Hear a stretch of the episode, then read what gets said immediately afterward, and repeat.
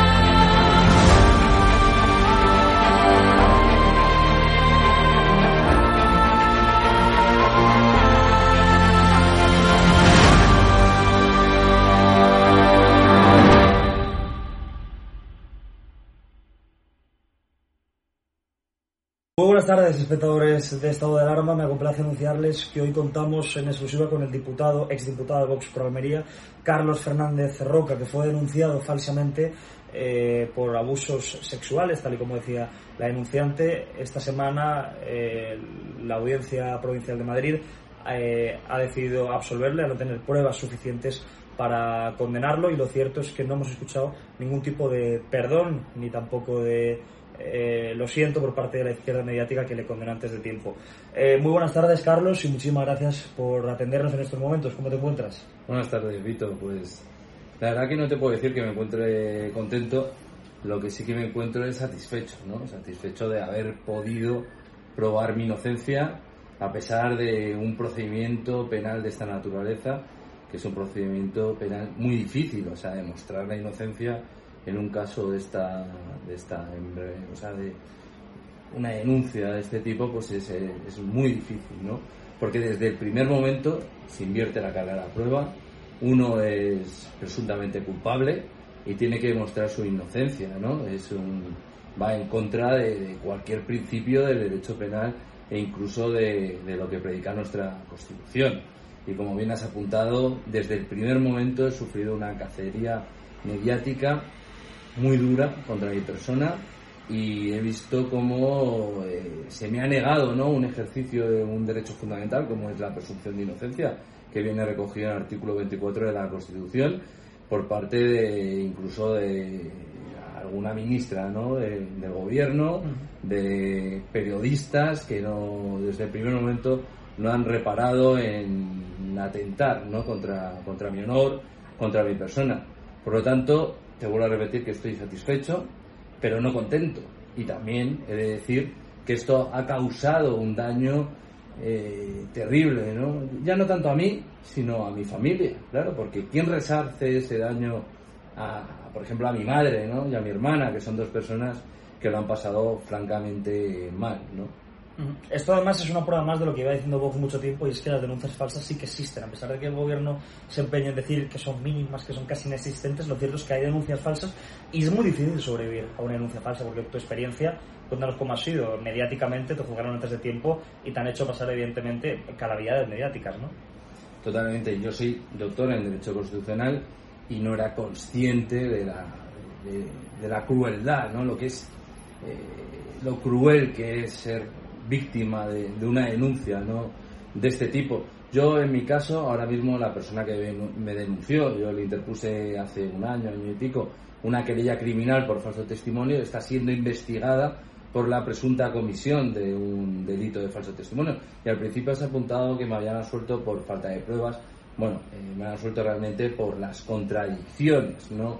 Y porque la versión de la denunciante, pues obviamente no se ha visto corroborada por los elementos periféricos. De hecho, yo estos días he recibido una oleada de WhatsApps de personas que están poniendo incluso en conocimiento casos de, hermanos, padres, primos, familiares suyos que han pasado por una situación parecida a la mía y de hecho alguna de las personas me ha llegado a apuntar que su familiar ha sido injustamente condenado. Yo no voy a entrar a valorar ¿no? un fallo judicial porque yo en primer lugar respeto el poder judicial, respeto las sentencias y pero me parecería cruel y terrible que una sola persona ahora mismo, o sea, en España, ¿no? Eh, que nos vanagloriamos de decir que vivimos en un estado, de Derecho, que haya solo una persona, que me temo que muchas más personas habrá en esa situación, que estén condenadas por algo que no han hecho. Efectivamente, como tú decías, los magistrados apuntaron y alegaron que habían diversas contradicciones entre los testimonios de la denunciante y que por ello, evidentemente, no era posible eh, bueno, efectuar una condena contra tu persona porque tampoco había pruebas, había contradicciones. Eh, lo cierto es eh, que, bueno, nos preguntamos también cuáles son ese tipo de contradicciones y nos podrías relatar, por ejemplo, en qué se contradecía esta denunciante para saber un poco cuál era, en fin, la falsedad de su testimonio, hasta dónde podía haber llegado. Sí, bueno, no quiero tampoco entrar a valorar ¿no? lo, que es la, la sentencia, pero te puedo decir que mi abogado relató hasta 16 contradicciones el propio fiscal, el propio Ministerio Fiscal, relató ocho contradicciones de esta persona y a juicio del Ministerio Fiscal, tres de ellas nucleares. También lo que es terrible es que en mi caso eh, se mantuvo lo que es la, acusación por parte del Ministerio Fiscal, porque es una práctica habitual en estos procedimientos. Es muy difícil o muy raro que se retire una acusación cuando el Ministerio Fiscal ha decidido eh, acusar en un, en un juicio oral. Por lo tanto, eh, yo he sido consciente de, lo difícil que es poder demostrar tu inocencia, porque estamos hablando que ya no es solo ser inocente, sino tener la capacidad de probar esa inocencia. Por lo tanto, vuelvo a repetir que, estos procedimientos son muy duros y muy difíciles. ¿Ha recibido el perdón, por ejemplo, por parte de Adriana Lastra o de Irene Montero? Ya no me refiero a que te lo hayan dado como amistad, no sé si la tienes o no, pero ya por decoro parlamentario, al final por responsabilidad política de haber acusado a una persona antes de tiempo, imagino que o te habrán pedido perdón o han tenido alguna intención de decir que retiran sus palabras, lo han hecho por redes sociales, no sé, ¿ha recibido algún tipo de reacción, de, en fin, de, cambio por su parte o no? Bueno, yo cuando fui denunciado, ¿no? que yo decidí voluntariamente dejar mi escaño y, y no esconderme en un aforamiento, ¿no? porque yo era era inocente y estaba convencido que iba a demostrar esa inocencia, por lo tanto no me escondí en ese, en ese aforamiento, ¿no? Yo creo que eso, eh, digamos que lo hice en su momento para demostrar desde un inicio que yo era que yo era inocente, ¿no? Y que no tenía absolutamente nada que esconder. Y aparte de las dos personas que has nombrado, pues recibí una oleada de, de ataques eh, sin piedad, ¿no? Se me cercenó el derecho a la presunción de inocencia y de todas estas personas no, obviamente no he recibido ninguna respuesta positiva ni algunos periódicos ¿no? que, a pesar de estar bajo secreto sumario de instrucción eh, publicaron como exclusiva la digamos el por qué yo había denunciado y, y a la fecha no se han pronunciado sobre mi absolución así que tuvieron mucha digamos, mucha iniciativa, mucho interés en, publicar el por qué había sido denunciado, pero veo que ese interés se ha diluido ¿no? Eh, al recibir mi, mi absolución. ¿no? Hemos visto como muchos de tus compañeros de partido, de Vox, diputados, que han expresado su solidaridad, su apoyo en estos eh, casos, también su alegría ¿no? y su enhorabuena por haber efectivamente haber sido absuelto.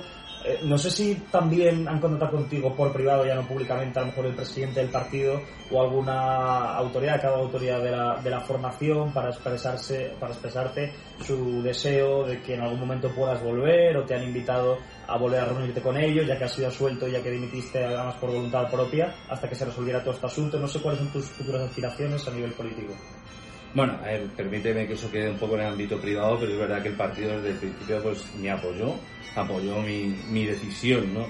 Y en relación a un futuro político, pues yo estos días eh, voy a coger unos días de reflexión, ¿no? De, sobre todo de desconexión, porque tú piensas que he estado durante un año y medio con la espada de Mocles encima, a pesar de que en todo momento estaba convencido eh, que el fallo iba a ser absolutorio, pero eh, pues vuelvo a repetirte, es que no te puedo contestar algo que ni yo lo sé, no, sé. no hay problema.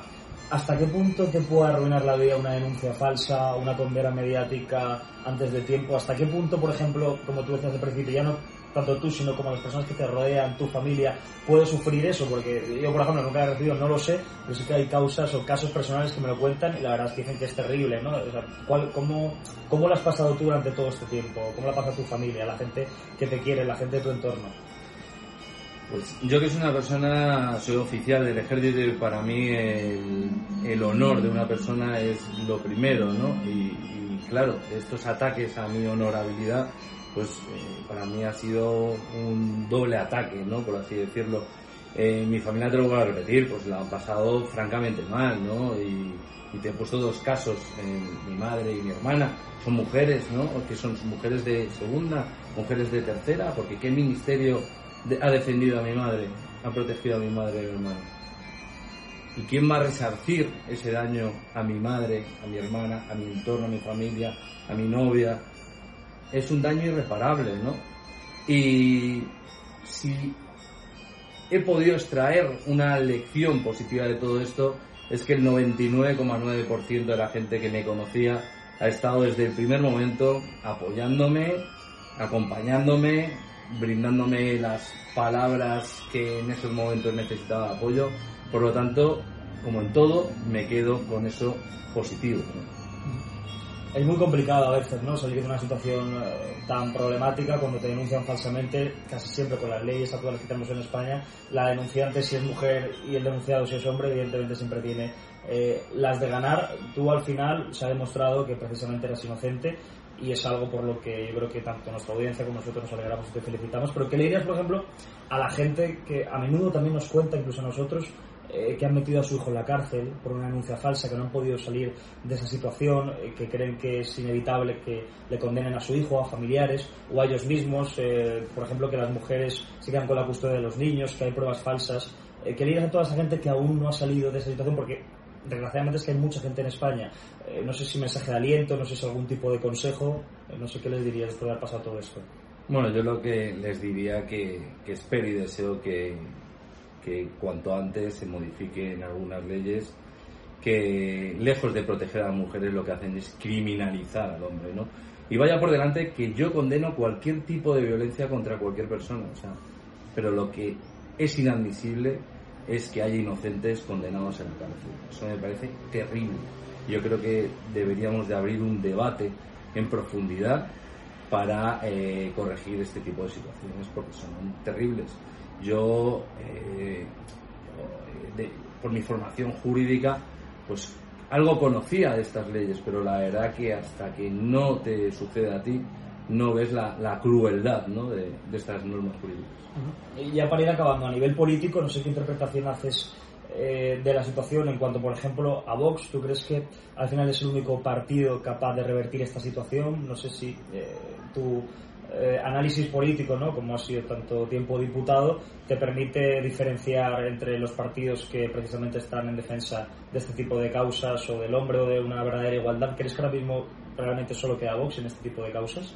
Por supuesto, porque es un, hay un consenso ¿no? sobre las leyes de género. ¿no? Leyes de género que, que, vuelvo a repetir, es que no protegen a la mujer, criminalizan al hombre per se. ¿no? Y, Vox es el único partido ahora mismo que está dando esa, esa batalla. ¿no? Y es que yo mi procedimiento eh, se puede resumir en que es una batalla de David contra Goliat. Hmm. Claro Eh, y bueno, ya por último, me gustaría pedirte que le mandaras un mensaje a, bueno, a toda nuestra audiencia, por ejemplo, ¿qué le dirías a todas esas personas eh, que, por ejemplo, han sido miles las que en redes sociales, en Twitter, en nuestro canal, incluso cuando se enteraron de la noticia quisieron darle voz, quisieron visibilizarla porque saben que la mayoría de los medios no se hacen eco, que por eso también te pregunto, ¿qué opinas ¿no? de ese papel de los medios de comunicación que se apresuraron mucho en condenarte, pero que ahora no se han apresurado tanto en decir que eres inocente, incluso ni lo han publicado? ¿Y qué mensaje le mandarías a todos aquellos que te han dado la enhorabuena, que te han expresado su apoyo, que no te han dejado solo en ningún momento, que desde que salió esa noticia de que presuntamente eh, ibas a ser condenado, muchos de nuestros seguidores han dicho que estaban contigo, que te querían, que te apoyaban y a toda esta gente que se ha volcado? Pues agradecimiento, ¿no? Palabras de agradecimiento porque eh, desde el primer momento eh, recibido una oleada de, mensajes, de apoyo, de cariño y, y, mucho antes ¿no? de la sentencia absolutoria. O sea que la verdad que había mucha gente, eh, ya no estoy hablando de toda la gente que me conocía, sino gente sin conocerme que me habían brindado su, su apoyo y, gracias a Dios, pues al final el fallo judicial pues ha sido absolutorio y, podemos estar satisfechos, ¿no? Vuelvo a decir que no contentos porque claro, perder un año y medio de, de tu vida, ¿no? Tener esa espada Mocles encima y ya no solo yo, sino el daño que esto ha causado a mi familia, a mis seres queridos, pues es terrible, ¿no? Pues eh, muy enhorabuena, Carlos, y muchísimas gracias por concedernos esta entrevista. Que vaya todo bien en el futuro. Muchas gracias, Víctor.